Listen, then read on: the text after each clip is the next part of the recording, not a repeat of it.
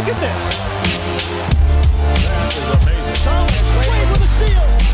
The emotions of Dirk Nowitzki. What he's always dreamed of. Hoping to have another chance after the bitter loss in 2006. Watch the play.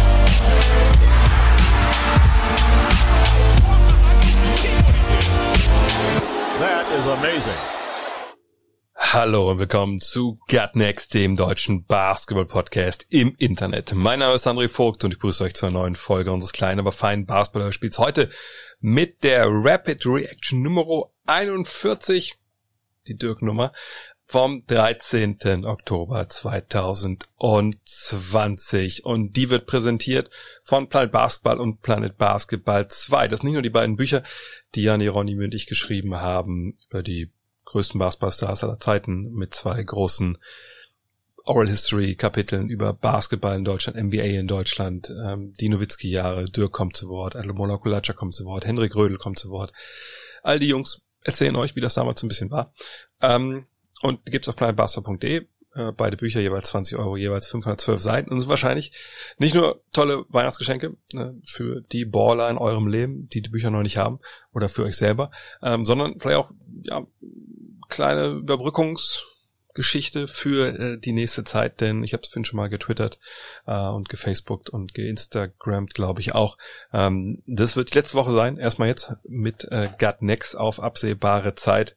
Ähm, ich werde die Rapid Reactions durchziehen. Morgen kommt dann der rapide reagierende Fragen-Podcast. Ähm, natürlich auch die normale Rapid Reaction, ihr kennt das ja mit den Fragen hinten dran. Da rufe ich auch nachher noch zu auf in diversen sozialen Netzwerken, dass ihr da Fragen stellt. Aber nach dieser Woche ähm, wird dann erstmal Pause sein. Ähm, ich werde die Woche noch schauen, dass ich die Off-Season-Podcasts für euch hinbekomme. Ja, dass alle 30 Teams mal angeschaut werden. Äh, ne? Was machen die eigentlich jetzt, jetzt wo die Saison vorbei ist? Was sind deren Möglichkeiten? Wo wollen die hin? Wie kommen sie dahin vielleicht oder auch eben nicht? Äh, das kommt auf jeden Fall für Supporter. Und plus X, vielleicht noch ein, zwei Geschichten, die ich noch so auf der Pfanne habe. Mal gucken, ob das alles funktioniert. Ähm, ja, und dann wird wahrscheinlich bis zur Draft so Pause geben. Äh, und wenn ihr die Zeit überbrücken wollt, vielleicht Planet Basketball, Planet Basketball 2 keine schlechte Idee. Wie gesagt, auf planetbasketball.de bekommt ihr die Bücher auch als E-Books und ihr könnt auch gerne, wenn ihr Papierversion bestellt, eine Widmung anfordern, einfach info Basketball Nerds, dann schreibe ich die euch da auch rein. Aber kommen wir zu den News des Wochenendes und zum einen, die LA Lakers sind NBA Champion 2020, das habt ihr mitbekommen.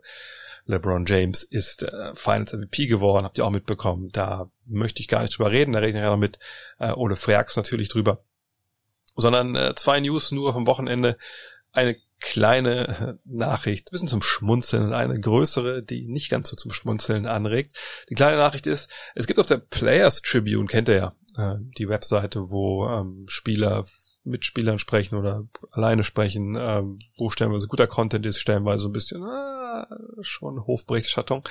Da gibt's eine ähm, neue Rubrik, die, ja, wie heißt die Text Message, Text Message Talk Show, ich kann schon nicht mehr reden, ähm, wo Stars per Text Message interviewt werden und die geben dann halt ihre Antworten. Und der Star, der da zu Gast war, dieses Mal war Kevin Durant. Und äh, war jetzt nicht wirklich weltbewegend, was er so erzählt hat, aber eine Sache war schon bemerkenswert. Er wurde gefragt, ja, wirst du denn als Brooklyn Net dann in Rente gehen? Das ist dein letzter Stop in deiner Karriere. Er ist ja auch mittlerweile schon drei, 32 Jahre alt, also noch eine relevante Frage. Und er hat halt gesagt, ja, will ich. Also Stand heute in dieser Sekunde. Und das, äh, ja, typisch Kevin Durant, so, ne? Ähm, diese, diese, diese Aussagen, die dann zur Hintertür wieder offen lassen, ähm, sind wir sehr gespannt, ob, ob, war, ob das, ob dieser, dieser Tweet oder äh, dieser Tweet, diese Textnachricht dann vielleicht bei äh, Freezing Code Takes immer mal auf Twitter landet, bin ich, bin ich sehr gespannt. Unsicherheit in Sachen Zukunft, die haben wir aber auch anderswo in der NBA und äh, ja, da kommen wir zu dem Thema, bevor ich mit Ole gleich spreche, das so ein bisschen, also mir persönlich vor allem äh, Magenschmerzen macht aus, aus mehreren Gründen. Denn, okay, jetzt haben wir die Finals gespielt, wir wissen, wer Meister ist, wir haben all die Sachen abgearbeitet, die es zu abgearbeiten gibt, so am Ende einer Saison.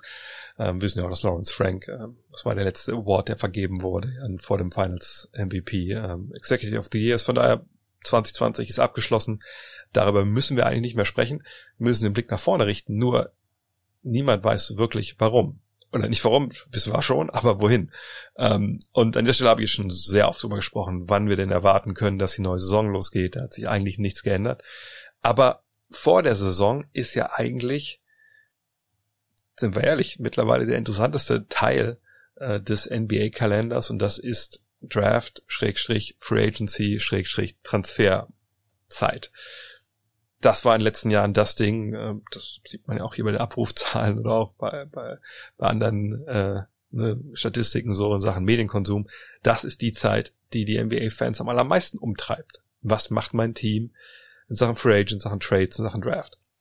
Und Draft wissen wir, 18.11., da gibt es die Draft, ähm, sicherlich nur, virtuell. Ähm, es hat die NBA auch ein paar Sachen nochmal bekannt gegeben, dass es auch dann doch in person, also persönliche ähm, ja, Workouts geben kann mit äh, Rookies.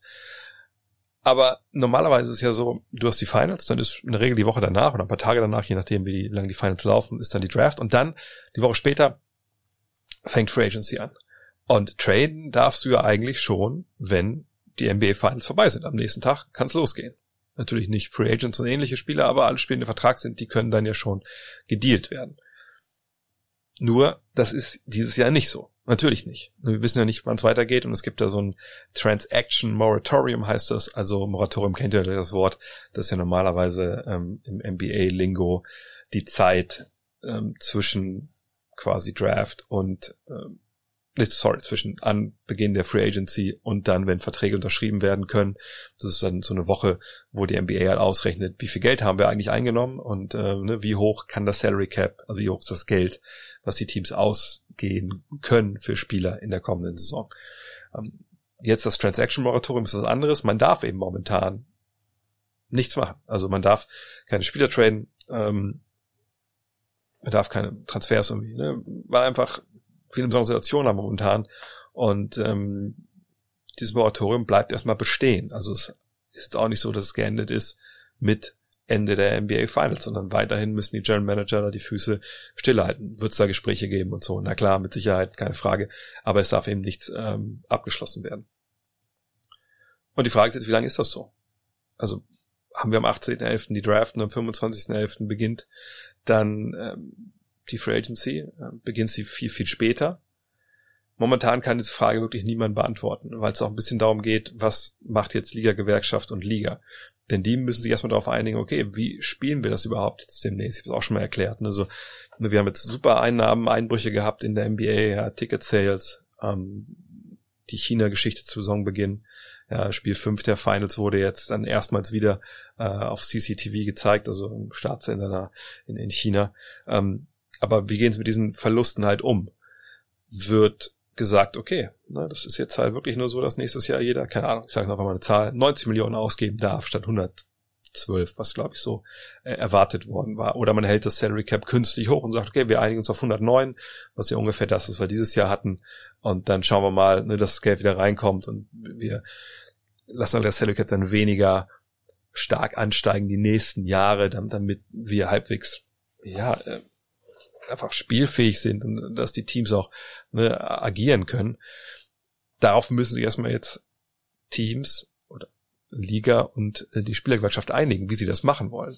Und da steht immer noch die Möglichkeit im Raum, dass man sich eben nicht einigt. Also da müssen wir ganz genau drauf schauen. Die Besitzer sind ja gerne mal dabei, die Daumenschrauben anzuziehen und ähm, hinzugehen zu sagen, nee, wir verdienen nicht genug Geld, die Spieler müssen weniger Geld bekommen.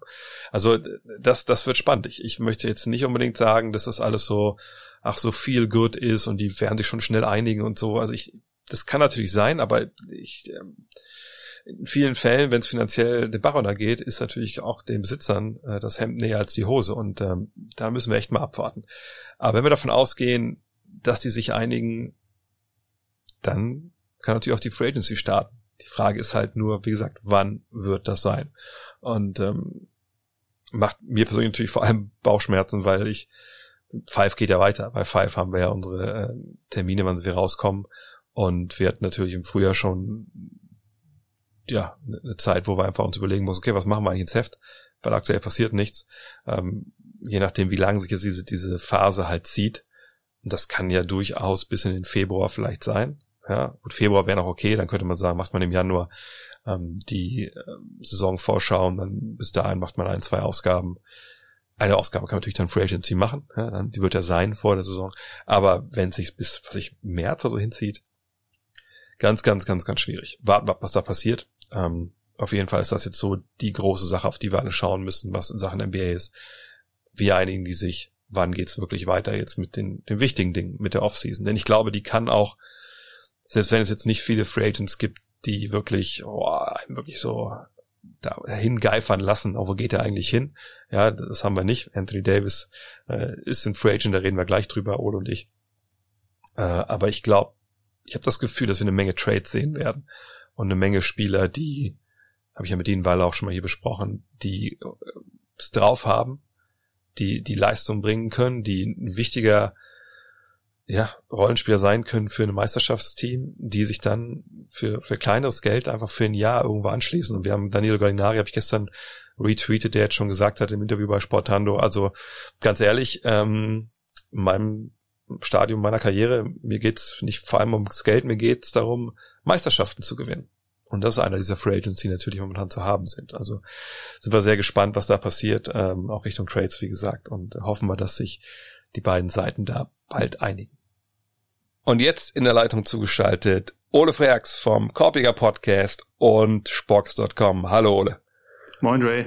Wir wollen uns heute über zwei Sachen unterhalten. Äh, zum einen natürlich NBA Finals noch ein bisschen rückblicken, das Ganze ein bisschen einordnen. Aber den Anfang soll ein ja, Aufreger, weiß ich gar nicht. Ich glaube, das ist bis untergegangen in den allgemein, allgemeinen Jubelarien äh, in Los Angeles. Allerdings gab es dann schon ein paar, die es aufgenommen haben, nämlich dieses dann doch recht bemerkenswerte in Anführungszeichen äh, Zitat von Anthony Davis nach dem Gewinn der Meisterschaft. Denn wie es dann immer so ist, Leute wie du und ich haben nichts Besseres zu tun, wenn Menschen feiern und äh, sich freuen, sie nach Dingen zu fragen, an die sie am liebsten gar nicht denken würden momentan. Und das war im Fall von Anthony Davis die Free Agency, die er kommen kann. Er hat ja eine Spieleroption auf die kommende Saison. Bei Spielern wie ihm geht man in der Regel davon aus, der zieht die nicht, sondern wird Free Agent, unterschreibt einen neuen Vertrag.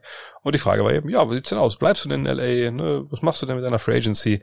Und er hat darauf geantwortet, unter anderem, naja, ich hatte ein großartiges Jahr hier in LA in meinem ersten Jahr. Das war alles super, ne? Kann man nichts gegen sagen. Äh, aber die nächsten paar Monate werden wir uns mal angucken, wie wir das machen wollen. Ne? Ich bin noch nicht 100% sicher, ob ich hier bei den Lakers bleibe, aber deshalb habe ich ja meinen Agenten und deswegen ist mein Agent auch, wer er ist. Und wir werden das jetzt diskutieren und dann werden wir dann eine Lösung finden. Ist das ein Zitat? Du hast, glaube ich, geschrieben auf Twitter, das ist ein weirdes Zitat, ähm, das bei dir zu die Alarmglocken hat schrillen lassen. War das einfach so, ja, so dahingesagt von ihm in dem Moment? Wie hast du diese, diese Aussage im Endeffekt jetzt mit ein bisschen Abstand äh, aufgenommen, bewertet? Also Alarmglocken würde ich gar nicht sagen. Das ist eher, es hat mich ein bisschen gewundert, dass es so ein bisschen unsouverän klingt, finde ich. Also weil er ja unter anderem auch gesagt hat, I have no idea. Das als erste Reaktion fand ich halt ein bisschen komisch, weil äh, das äh, er wird ja eine Idee haben, sagen wir mal so. Und ja. äh, ich ich gehe jetzt trotzdem eigentlich zu fast also 0,0001 Prozent vielleicht davon aus, äh, dass er dass er gehen wird. Nein, also der wird schon bleiben. Ich fand es einfach nur, wie gesagt, ein bisschen unsouveränen Umgang mit mit dem ähm, mit der Frage, wenn er einfach gesagt hätte, Leute, das ist jetzt nicht der Zeitpunkt dafür, habe ich keine Lust drüber zu reden, ihr werdet das, ihr werdet das dann schon sehen.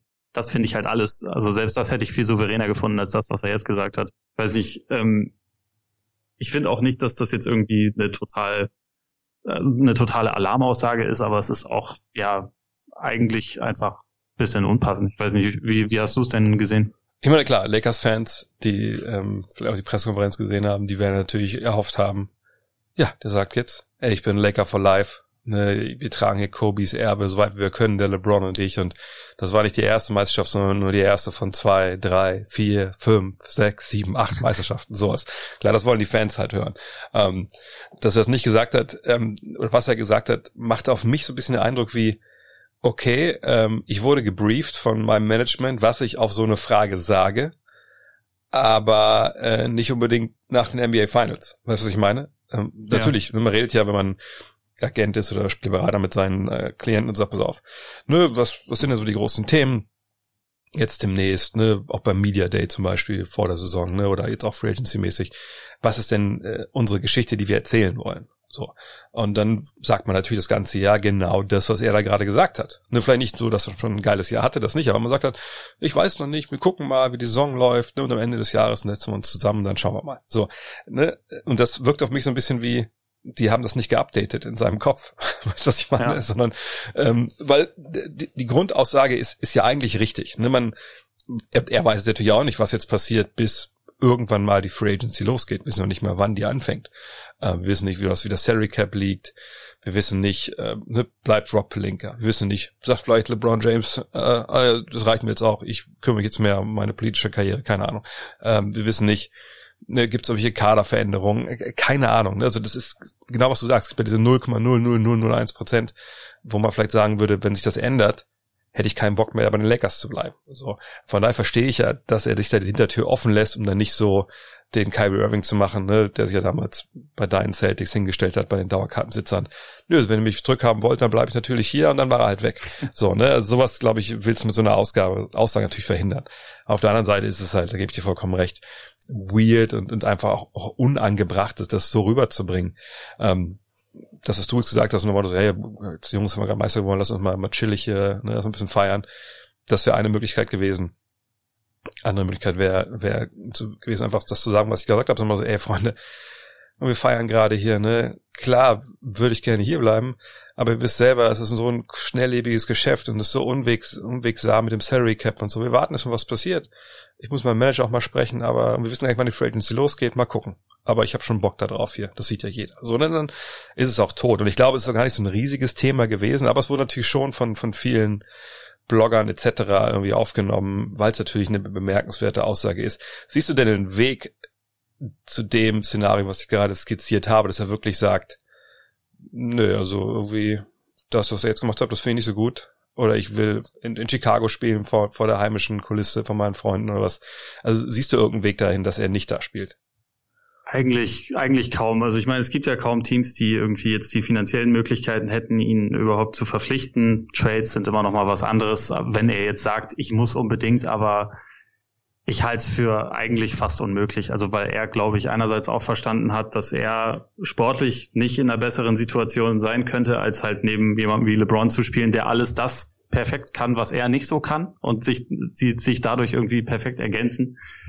Deswegen, ich, ich kann mir eigentlich nur vorstellen, dass er, wenn, dann sagt, kurze Verträge. Also da habe ich, also ich ja. bin mir eigentlich, ich würde mal davon ausgehen, dass es einen Vertrag geben wird, der irgendwie zwei Jahre oder also drei Jahre mit einem Aus nach zwei Jahren gibt. Also einfach, weil er dann in der 2022er Offseason, wenn wir jetzt mal davon ausgehen, dass äh, Salary Cap einigermaßen und also dass der nächste Tarifvertrag ungefähr so aussieht wie der jetzige, dann könnte er halt dann direkt nach seinem zehnten NBA-Jahr einen 35% Max unterschreiben, statt die 30%, die es aktuell sind. Ich glaube, dass es darauf hinausläuft, dass es deswegen so ein 2 plus 1 wird. Aber Nee, ich glaube, es müsste jetzt halt schon innerhalb von ein paar Monaten alles schieflaufen. Also, keine Ahnung, dass LeBron irgendwie einen Skiunfall hat und seine Karriere beendet, dann denkt Anthony Davis vielleicht darüber nach, aber das halte ich eigentlich für, ja, für, eigentlich für fast ausgeschlossen. Ja, ich denke auch, dass es eigentlich nur darum geht, ne, welches Konstrukt wählen jetzt Rich Paul, sein Agent, der ja noch der beste Kumpel von, von LeBron ist, äh, und, und Davis. Und im Endeffekt geht es ja darum, die Frage, ne, will ich jetzt maximale finanzielle Sicherheit dann unterschreibe ich halt ähm, den maximal langen Vertrag und ähm, verzichte auf das, was du gerade skizziert hast. Oder ich mache das, was du gerade gesagt hast und sage, okay, dann machen wir zwei plus eins. Dann bin ich, glaube ich, fast diese zehn Jahre, glaube ich, in der Liga. Ähm, ne, dann ja. kann ich da richtig abgreifen. Und gefühlt, ne, wenn man auch sieht, so wie LeBrons Karriere gelaufen ist, und auch wenn man äh, Hinterkopf hat, wie LeBron immer Druck aufgebaut hat, auf, auf seine jeweilige Franchise immer besser zu werden, ne, mit diesen Verträgen, gerade natürlich in Cleveland, ähm, dann denke ich, ja, ist das wahrscheinlich diese kürzere Laufzeit wahrscheinlich die Wahl. Er hat jetzt auch schon ein bisschen Geld verdient. Äh, von daher gehe ich davon aus, dass er da auch, auch gar kein Problem damit hat, äh, jetzt zu sagen, gut, mache ich zwei plus eins, dann habe ich wirklich auch einen guten Mittelweg eigentlich, ne, zwischen, was ich, nur ein Jahresvertrag oder, oder fünf Jahre. Und, und dann wird er da bleiben, auch weil ich denke, das ist ja auch ein super GAU von der PR-Seite her, wenn du jetzt sagst, oh, jetzt haben wir gerade gewonnen. Ich bin zum ersten Mal in meinem Leben überhaupt mal relativ weit gekommen in den Playoffs. äh, ich habe hier den GOAT oder zwei besten Spieler der Zeiten, wo man ihn einordnen möchte. Und jetzt sage ich, nee, ich gehe jetzt nach Chicago oder ich, ich will einen Sign Trade. Also ich glaube, das ist was, das, äh, also, das kannst du ja auch überhaupt gar nicht erklären, wenn du Anthony Davis bist, wenn du so einen Weg gehen willst. Ja, es ist, es ist auf jeden Fall nicht wirklich zu rechtfertigen, zumal er ja eigentlich erst vor anderthalb Jahren seinen Wechsel dorthin so mehr oder weniger erpresst hat und ja. eine Liste vorgelegt hat von Teams, zu denen er will, von denen ein einziges realistisch war und das auch jeder durchschaut hat. Also äh, das wäre schon sehr komisch und ich meine, es ist es ist ja sehr gut gelaufen. Ich glaube, was halt bei bei so Spielern man da immer im Hinterkopf haben muss, auch bei solchen Aussagen, es geht ja eigentlich nicht darum, irgendwie seine Verhandlungsposition zu stärken, weil die ist sowieso maximal stark, sowohl bei Davis als auch bei LeBron. Das ist bei beiden so, das lief ja auch als so, als LeBron zu den Lakers gewechselt ist. Da hat letztendlich Rich Paul hat diktiert, so sieht der Vertrag aus, setzt den mal auf, wir unterschreiben den dann. Und genauso wird das jetzt mit Davis laufen. Wenn er sagt eins plus eins, dann machen die Lakers das trotzdem, weil Davis halt. Klar. Ja. Davis ist so gut. Das musst du halt machen. Und genauso ist es mit LeBron. Deswegen ja, also das ist eigentlich fast der einzige Grund, warum ich das da gestern so ein bisschen drüber gestolpert bin, weil er hat es nicht nötig. Aber vielleicht hat er es in dem Moment auch nicht realisiert, dass er da eigentlich nicht unbedingt taktieren muss. Nee, aber wie gesagt, das ist, glaube ich, einfach, da hätten sie die Software vorher updaten sollen, dann wäre das, wäre das nicht passiert. Aber lass uns ja. doch mal diese, diese NBA Finals, die wir jetzt gesehen haben, ähm, mal so ja ins große Bild der, der NBA-Geschichte, wenn wir das ganz große Fass aufmachen wollen, einordnen. Jetzt ganz abgesehen davon, was das für Umstände waren, ähm, jetzt mit der Bubble etc. pp. Jetzt, da wir ein paar Tage Abstand haben, wie äh, siehst du diese Finals? Waren das mit die besten, die du je gesehen hast? War das so? Äh, was ist dein Gefühl, was jetzt bleibt von diesen Tagen in Orlando?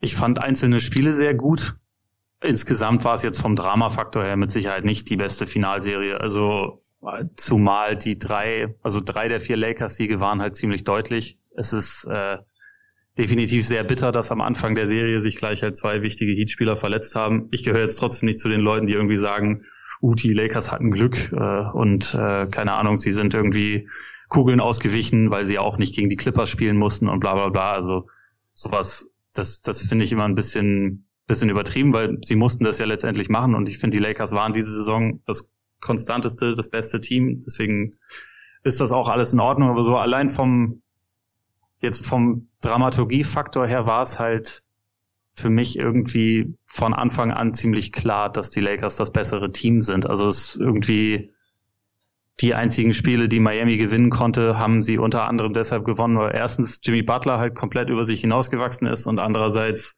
die Lakers auch ein bisschen den Fuß vom Gas genommen haben, meiner Meinung nach. Also gerade was die ja. defensive Intensität anging. Und wenn die Lakers dann ernst gemacht haben, also es klingt immer so klischeehaft, aber also wenn sie halt ihren Druck richtig umgesetzt haben, dann konnte das halt leichter mal so aussehen, wie das jetzt dann in Spiel 6 aussah, wo halt einfach das eine Team im Prinzip nichts mehr hatte, nichts mehr zu geben hatte und das, äh, das andere, ja, es halt einfach komplett dominiert hat. Also ich weiß nicht, ich fand, ich fand die Finals jetzt nicht schlecht, weil also gerade gerade Spiel 5, dieses Duell zwischen LeBron und Butler war halt einfach unfassbar unfassbar unterhaltsam, muss ich sagen und auch die anderen Spiele haben teilweise schon Spaß gemacht, aber es war auch bei jetzt insgesamt sechs Spielen irgendwie keine so richtig gleichwertige Serie.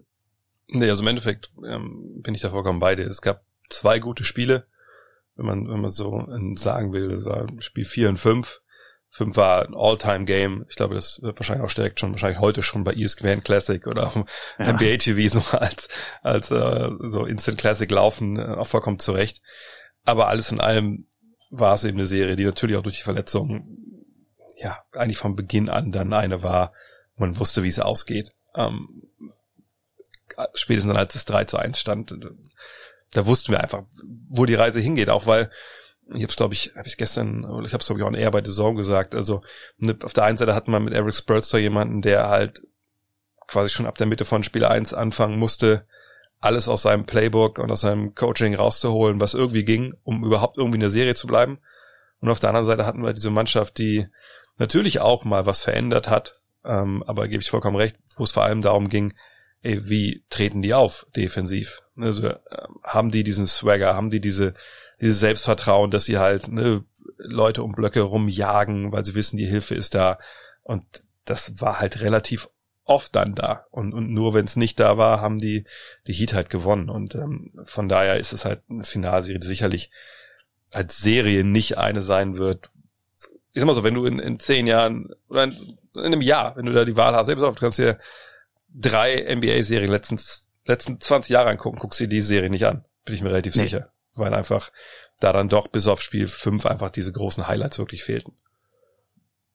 Genau, also das war, ich meine, so über die letzten Jahre gab es ja leider einige Serien auch in den Finals, die halt im Vorhinein schon so ein bisschen geprägt waren durch Verletzungen und da war das, finde ich, jetzt noch besser. Also es war jetzt beispielsweise nicht so ein 2018 Warriors Cavs, wo halt ja. LeBron ein Spiel fast im Alleingang gewonnen hatte, aber sein Team eigentlich von vornherein absolut keine Chance hatte, weil die, also das Talentdefizit einfach so massiv war.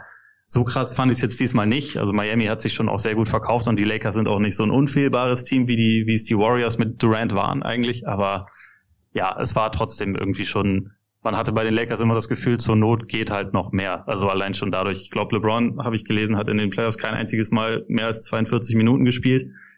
Das hätte er halt zur Not wahrscheinlich auch noch gemacht, wenn es wirklich nötig gewesen wäre. Aber sie sind ja durch jede, durch jede Serie eigentlich echt souverän durchgekommen, weshalb sie auch dann natürlich ein absolut verdienter Meister geworden sind. Ja, ich generell, ich habe es gerade mal aufgerufen, wenn wir uns mal anschauen, weil halt viel, vielleicht auch jetzt den Eindruck haben, ja, das waren dann doch ein bisschen miese, miese Finals, so, da waren die letzten Jahre aber besser, aber wenn man ein bisschen reinguckt, dann muss man sagen, gut, 2019 auch durch Verletzungen natürlich arg geprägt.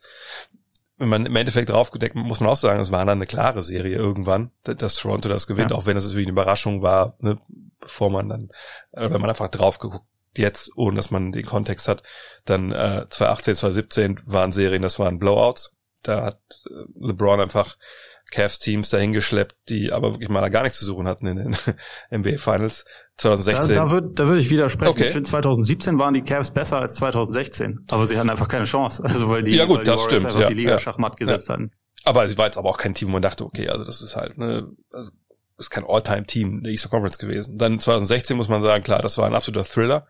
Ähm, sicherlich auch eine Serie, die mit, mit Verletzungen und Suspendierungen und so umgehen musste. Aber das war einfach natürlich einfach ein krasser Schlagabtausch. Also das war wirklich äh, wahnsinnig gut. Ähm, 2015, als dann irgendwann Golden State gecheckt hat, wir spielen klein, war es dann eigentlich auch entschieden. Aber da hattest du natürlich immer den LeBron-Faktor, äh, wo du mal nicht wusstest, er zwingte einfach nochmal ein Spiel mehr. 2014 hat San Antonio Miami irgendwann komplett aus der Halle geschossen ja, 2013 war natürlich All-Timer mit den sieben Spielen. Ja. 2012 war zwar 4 zu 2, aber knapper als es, also zumindest habe ich das immer noch so in Erinnerung, knapper als es dann vielleicht so der Eindruck hatte, Miami gegen Oklahoma City mit den jungen Thunder und dann 2011 war natürlich auch All-Time, weil es natürlich eine riesen Überraschung war. Naja, dann sind wir schon bei 2010, wo es ja auch sehr geil war. Also, ne, also richtig geile Finals kriegen wir alle drei, vier Jahre und das war jetzt nicht dabei. Heat gegen, gegen ja, genau. Und von daher ist es auch, aber es ist auch vollkommen okay. Also ich denke auch, dass man jetzt nicht anfangen sollte. Das machen natürlich gerade äh, Fans, die vielleicht LeBron James nicht so ganz äh, ja, wohlwollend gesonnen sind, die am Anfang direkt zu suchen. Okay, Gibt's wer, solche, oder was? Ja, habe ich, hab ich ein, zwei auf Twitter gesehen, ja, äh, die dann anfangen, äh, na, guck mal, der verletzt, der verletzt. Und das, aber das ist einfach ein, ein Teil des Spiels. Ich meine, klar, wir haben immer so historisch immer verklärt immer nur im Kopf, ah, guck mal, Isaiah Thomas, der ist damals umgeknickt und ist trotzdem Meister geworden und guck mal, äh, Magic damals und so, ne? Aber ne, die anderen Sachen, wo Leute verletzt sind und man wird halt nicht Meister, die haben wir halt nicht im Kopf. Aber das hast du eigentlich wirklich jedes Jahr und da macht dieses Jahr auch dann wirklich keine große Ausnahme, wenn wir ehrlich sind. Ja, vollkommen richtig. Und ich meine, gerade diese, dieser Spielplan, wie der jetzt war, dass halt wirklich die Teams ja fast jede zweite Nacht gespielt haben. Das ist einfach unfassbar kräftezehrend und deswegen ja. spricht es am Ende auch für die Lakers und es spricht auch für LeBron, den ältesten dieser ganzen Superstars, dass der am Ende halt immer noch steht. Also im Gegensatz zu so ziemlich allen anderen. Und natürlich ist da dann auch immer so ein gewisser Glücksfaktor dabei, aber ohne den wirst du halt auch nicht Meister. Und von daher, es passiert. Ich weiß nicht, ich, wie gesagt, ich bin kein Fan davon, das irgendwie klein zu reden. Natürlich hat's eine Rolle gespielt, dass sich dass sich bei den Heat äh, welche verletzt haben, aber also keine Ahnung, das, äh, es bleibt nicht aus, es passiert einfach. Ich glaube, der Hauptfaktor, ähm, glaube ich, den man, den man nennen kann, wenn man wirklich so, so ins, ins Detail gehen will, dann ist natürlich gerade der Ausfall von Dragic jetzt der, ich sag mal, sind wir mal ehrlich, also der hätte auf gar keinen Fall gespielt, wenn das ein normales Spiel gewesen wäre, ähm, in, in Spiel 6. Ähm, wenn, wenn der dabei ist, dann gibst du natürlich LA defensiv dann doch nochmal ein, zwei Aufgaben mehr, wo sie echt gucken müssen, wie kriegen sie die gelöst. Ich glaube, dann haben wir auch wahrscheinlich viel bessere Quoten bei, bei Hero und bei, bei Robinson, weil, weil die einfach dann, ne, einfach dann andere Löcher noch, noch haben, andere Räume haben. Aber auch das wäre einfach keine entscheidende Geschichte gewesen. Du sprichst es an. Ich hatte wirklich das Gefühl, ähm, natürlich nicht die ganze Serie, es gab auch Spiele, wo LeBron James einfach ne, dann dominieren wollte, aber und vielleicht gab es auch nicht mehr mit 35, aber ich hatte dieses Gefühl, dass er immer sich das aufgehoben hat, weißt du? Ich, ich, ich hätte bestimmt gedacht, wenn es noch ein, was ich ein siebtes Spiel gegeben wäre, hätte er halt 45 gemacht. So, aber dieses ja. Matchup-Hunting, dieses, ey, ich, ich, ich Bulldozer jetzt zum Korb, ich, ich suche mir den schwächsten Verteidiger raus. Das haben wir immer nur so in Ansätzen gesehen, wenn es gebraucht wurde. Und ich glaube, er hat sich da auch, auch, auch ganz genau, ganz dosiert hat er, glaube ich, da seine, seine Kräfte eingesetzt und brauchte einfach nicht mehr, weil weil diese Heat einfach dann, ja, sie einfach nicht so challengen konnten. Und mit Dragic im, im Team hättest du ja da nur noch einen Spieler mehr gehabt, den er hätte angreifen können. Ja.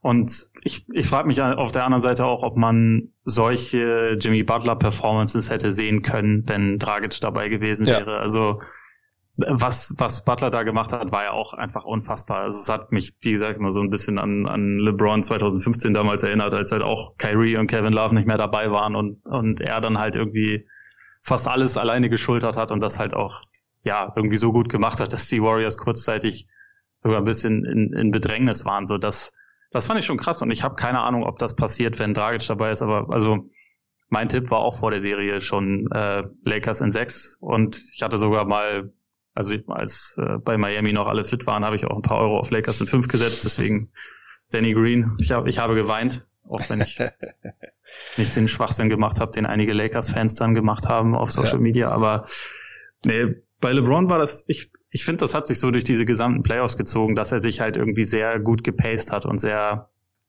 geschaut hat, wann kann er irgendwie mehr Davis machen lassen, wann kann er irgendwie so die anderen ein bisschen involvieren und wann muss er selber einen Gang höher schalten. Also die Denver-Serie war dafür, finde ich, auch ein sehr gutes Beispiel, wo er sich das eigentlich, also sein richtiges überragendes Spiel hat er sich halt für das entscheidende Closeout-Game aufgehoben und vorher hat er sich halt so immer so ein bisschen zurückgenommen und, und gegen die Heat hat er das im Prinzip genauso gemacht und ich denke halt schon, dass er im Zweifel wahrscheinlich auch noch auch noch mehr hätte machen können, obwohl er wieder eine komplett absurde Serie gespielt hat, wenn man sich so die Zahlen anguckt. Ja.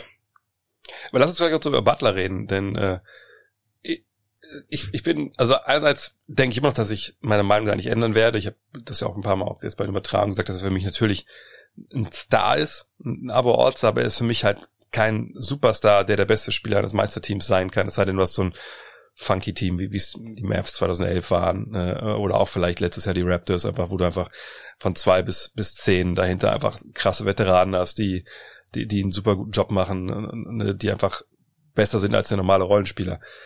Also das hat er natürlich jetzt krass abgeliefert, gerade auch in Spiel 5. Ähm, hat sich deine Meinung von Jimmy Butler geändert durch diese Finalserie oder, oder vielleicht siehst du ihn auch, auch ganz anders? Also ich würde schon sagen, dass es, also ich habe ihn vorher schon definitiv auch respektiert, aber ich hätte ihm solche Spiele wie die äh, ja, drei und fünf, solche Leistungen hätte ich jetzt vorher nicht von ihm kommen sehen, muss ich sagen. Also was er da hinten und vorne abgeliefert hat, wie er es irgendwie geschafft hat, immer wieder zum äh, Korb zu kommen und gleichzeitig so eine krasse Defense zu spielen, das, äh, das fand ich schon extrem beeindruckend. Was diese Frage nach dem besten Spieler eines Championship-Teams angeht, das ist immer so, ich weiß nicht, wenn, es, es kommt ein bisschen drauf an, wer dann der Zweitbeste ist, also wie, ja. wie der vom Skillset her ist. Wenn das jemand, der ist, also sagen wir mal, Adebayo lernt in den nächsten zwei Jahren, also jetzt natürlich rein hypothetisch, noch äh, Dreier mit einem ho hohen Volumen zu nehmen, so dass Miami im Prinzip die beiden drauf haben kann und trotzdem dabei ein Four-Out-System hat, weil ich glaube, das braucht Butler halt schon, um so zu dominieren, wie er das da jetzt getan hat, äh, dass halt die Leute um ihn herum werfen können. Kann er dann der Beste sein? Ich weiß nicht. Also ich weiß vor allem auch, wenn man sich jetzt dieses Heat-Team über die gesamte Playoffs angeguckt hat, bin ich mir gar nicht sicher, ob Butler der beste Spieler ist oder Adebayo. Sie sind halt nah beieinander, ja. würde ich sagen. Und dann, ja, wie du schon gesagt hast, in so einem funky Team geht das schon, aber ich glaube, Butler ist schon einer, der braucht halt so ein bisschen das Konstrukt um ihn herum, das passt. Ich glaube, Also ich finde es nach wie vor auch sehr komisch, dass er irgendwie über die letzten Jahre seinen Dreier einfach verloren hat und das jetzt nicht mehr macht, weil dadurch habe ich dann auch ein bisschen Sorge, dass er vielleicht nicht ganz so gut altert wie andere Spieler, wenn er halt so von dieser mhm. Physis und von dem, ja, also von diesem Energiebasketball quasi abhängig ist. Aber ich finde schon, dass er in diesen Playoffs gezeigt hat, dass er in dem richtigen Konstrukt um ihn herum schon absolut auch so eine, so eine Nummer eins sein kann. Ja, ich, ich bin mal am, am Schwanken, weil auf der einen Seite denke ich, sehe ich genau, wie du es sagst, ne, er braucht halt dieses gewisse Team um sich herum. Ähm, ich sehe ihn so als ne, was so die Soft Skills angeht, ne, so Leadership, wie du so ein Team auch, auch ansprichst, wie du Leute mitziehst, da ist er natürlich über jeden Zweifel mittlerweile erhoben. Äh, also, ne, klar, wenn wir überlegen, Philly, Minnesota, Chicago da am Ende, ne, im Nachhinein muss man sagen, hat er recht gehabt überall. Ja. War das, war das ähm, gerade auch in Minnesota am Ende so, äh, also hat es schon geschmeckt für meine Begriffe, ne, wenn er da so diese Show abzieht mit ich gehe da hin und nehme die zweite fünf und ziehe die erste fünf ab. Und zufällig an dem Tag ist auch Rachel Nichols da mit ESPN und wir machen dann ein großes Interview. Weißt du, das, das nach wie vor sage ich, ne, das war dann schon sehr berechnet, aber ist auch okay. Der ist ja nicht der einzige Powerplayer in der NBA, der sowas macht. Ähm, aber Leadership, wie gesagt, das ist einer, dem, dem folgst du halt. Nur, und jetzt ist es blöd, das zu sagen nach diesem Spiel fünf. Aber ich, ich denke, in, ähm, in, in, der, in der realen Welt, äh, abgesehen von einem so einem Spiel, er kann dir halt nicht diese Spiele holen. Er ist halt kein Durant, er, ist kein James. Ähm, er ist dann schon eine Stufe drunter. Und äh, ich gebe dir recht, jetzt klar, unter Eindruck der Finals denken, weil er war der beste Spieler, aber alle Bayo, was er natürlich für die gemacht hat, die ganzen Playoffs über, das war natürlich grandios. Und, und wenn der nochmal lernt zu werfen, vielleicht auch einen Post-Move hat, vielleicht reden wir wirklich davon, dass das äh, er wieder Nummer zwei ist. Ähm, aber wenn man so zweimal, sagen wir, Leute hat, die so äh, 1B sein können, sage ich mal, oder gute Zweien, dann, dann ist es auch wirklich egal, wer jetzt, wer jetzt der Beste ist. Ähm, aber ich denke, Jimmy Butler ist auf jeden Fall wahrscheinlich jetzt im Endeffekt der größte Gewinner, so individuell denke ich von von dieser Bubble, denn äh, wie gesagt, äh, die Zweifel, die sich vielleicht auf aufgehäuft haben, ist das wirklich ein Leader, die kann jetzt ja keiner wirklich mehr ernsthaft haben. Ja, vor allem, wenn man ihn irgendwie mit Anthony Davis gegenüberstellt zum Beispiel. Anthony, äh, Anthony Davis ist auf jeden Fall der bessere Basketballspieler, so im Vakuum. Er kann mehr, er ist größer, er ist äh, variabler, äh, im Prinzip wertvoller, aber so als Nummer eins von einem Team beispielsweise habe ich lieber Butler, weil der halt, ja, diese, diese Soft Skills, glaube ich, halt einfach mehr mitbringt, von denen du auch schon gesprochen hast. Und das konnte man wirklich, das, das wurde sehr gut demonstri äh, demonstriert im Lauf dieser im Lauf dieser Playoffs. Der einzige, der da mithalten kann. Ansonsten, was das äh, Renommee angeht, das gestiegen ist, ist natürlich KCP, bei dem wir uns alle entschuldigen müssen. Das stimmt, das stimmt. KCP muss man sagen, ähm, habe ich auch nicht so gesehen. Obwohl, ich finde immer, bei, so einem Fall, also wie, wie KCP ist es ja auch so, es kann ja beides wahr sein. Das, was ich meine? Ja. War das eine Wurst während der regulären Saison oft? Ja, ja, er hat ja. gespielt wie eine Wurst. So, ne? Frag mal Playoff Rondo oder allgemein ja. den Supporting Cast der Lakers. Die Zweifel waren ja alle berechtigt ja. und sie haben es irgendwie trotzdem geschafft, sie ganz gut zu widerlegen. Ja, und das ist halt das Ding. Also es ist, weil es natürlich oft dann immer so, die Leute gibt, die dann nachher wieder ein, äh, also Brot schmieren. Aber es ist ja einfach so. Ne? Es kann beides wahr sein. Du kannst besser werden, du kannst Matchups haben, die dir besser liegen. Ähm, du kannst auf einmal entdecken, dass du auch zum Korb gehen kannst. Äh, und vor allem bei KCP muss man ja sagen, äh, auch gerade zum Beispiel in Spiel 5, war beides wahr. Er war eine Wurst, als er da zweimal in einem Angriff quasi Duncan Robinson einfach komplett aus den Augen verliert und sich da hinstellt, als hätte er noch nie in seinem Leben Defense gespielt. Und gleichzeitig hat er, war ein Playmaker, ist zum Korb gegangen, hat seine Schnelligkeit ausgespielt, seine Dreier getroffen. Das kann schon beides immer wahr sein. Ähm, das ist ja auch das Schöne, irgendwie, dass man dann äh, eben immer nicht weiß, ne, nur weil man es gerade irgendwie in einer krassen Formel ausgerechnet hat, wer jetzt dann äh, mega abliefert und die Würfe trifft, etc. pp. Von daher, ja, alles in allem war schon eine geile Bubble. Also ich glaube, ähm, auch wenn es jetzt am Ende für mich, also ganz ehrlich, haben wir auch eben on, off-air schon kurz gesprochen, hat sich schon ein bisschen gezogen am Schluss, fand ich. Einfach war ja. auch, weil die Saison halt so ewig lang war, aber alles in allem, ähm, denke ich, war war es schon schon eine krasse Erfahrung, wenn wir natürlich alle nicht vor Ort waren und einfach Hut ab, dass die NBA das so hinbekommen hat.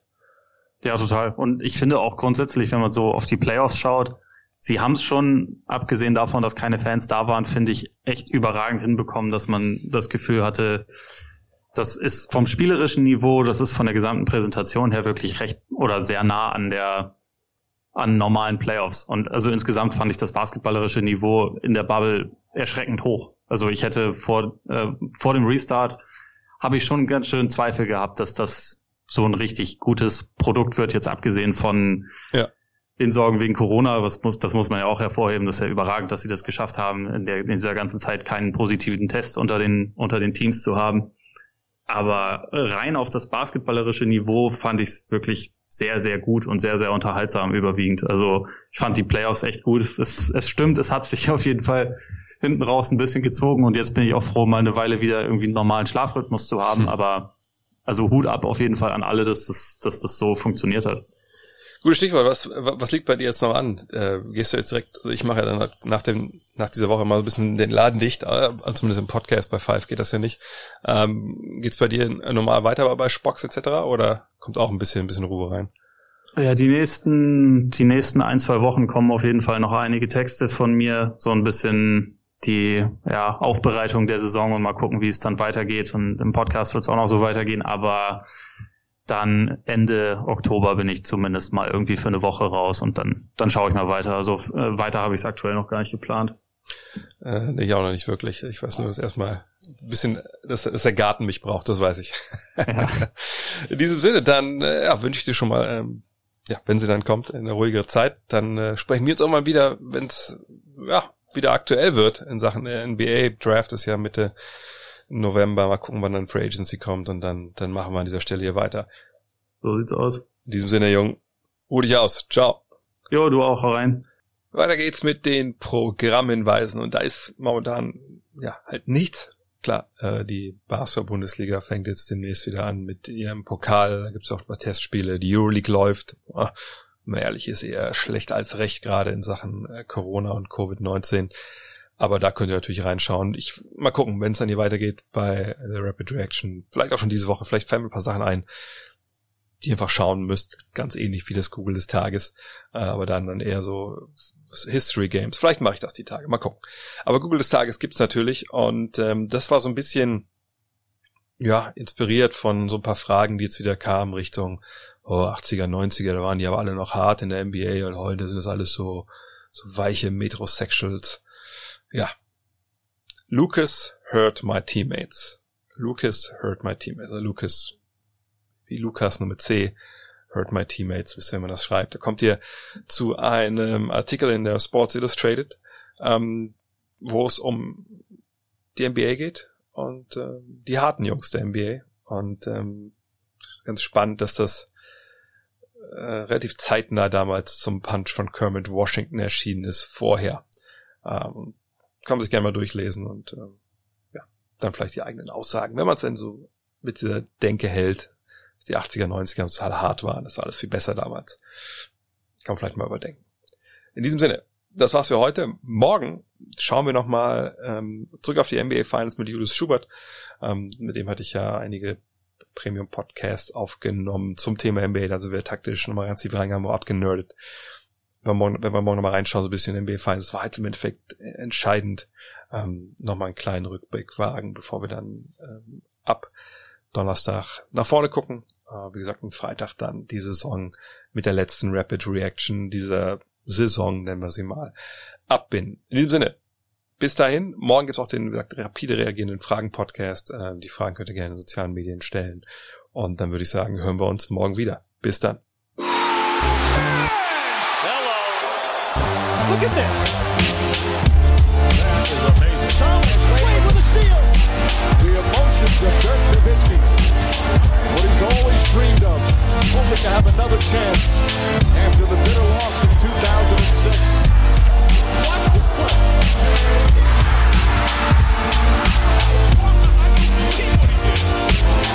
That is amazing.